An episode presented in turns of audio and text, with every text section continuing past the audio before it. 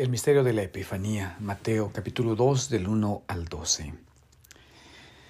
Ha habido algunos poetas que han dicho que el ser humano ha nacido para ser feliz, otros dicen que ha nacido para el amor.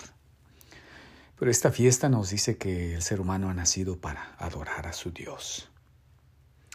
El relato nos cuenta esa búsqueda continua, ese ser humano que viaja Dice, unos magos de Oriente llegaron entonces a Jerusalén, que no tiene paz en su corazón y que se traslada y que anda en búsqueda, con sed, sin descanso, con un anhelo que a veces sangra y no sabe cómo llenarlo.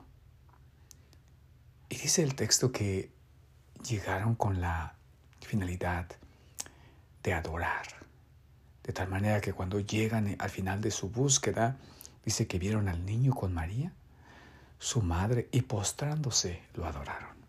El ser humano, dice el texto sagrado, ha nacido para adorar. Sin embargo, esto no es fácil.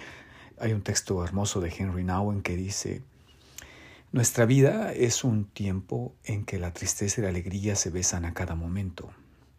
Hay un tipo de tristeza que impregna todos los momentos de nuestra vida. Parece que no existe una pura y clara alegría, sino que aún en los momentos más felices de nuestra existencia sentimos una cierta tristeza. En cada satisfacción somos conscientes de las limitaciones.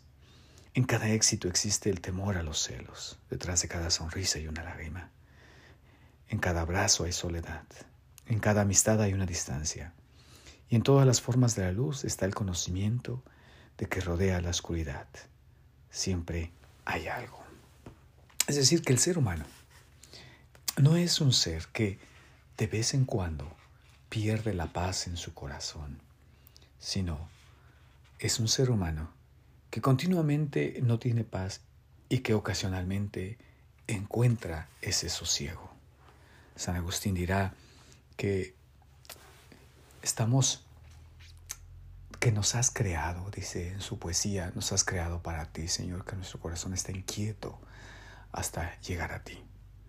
Eso es lo que las lecturas del día de hoy nos, nos hablan. Y nos enseña que solo cuando encontramos el amor, es solo a este amor al cual nos rendimos en adoración. Hoy venimos como los reyes magos a postrarnos porque hemos encontrado el verdadero amor, el amor de los amores. Feliz domingo.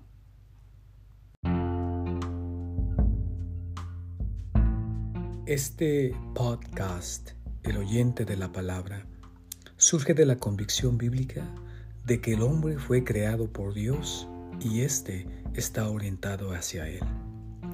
Este hombre entonces solo alcanza históricamente su plena realización en la escucha atenta de la palabra de Dios que motiva e ilumina su existencia.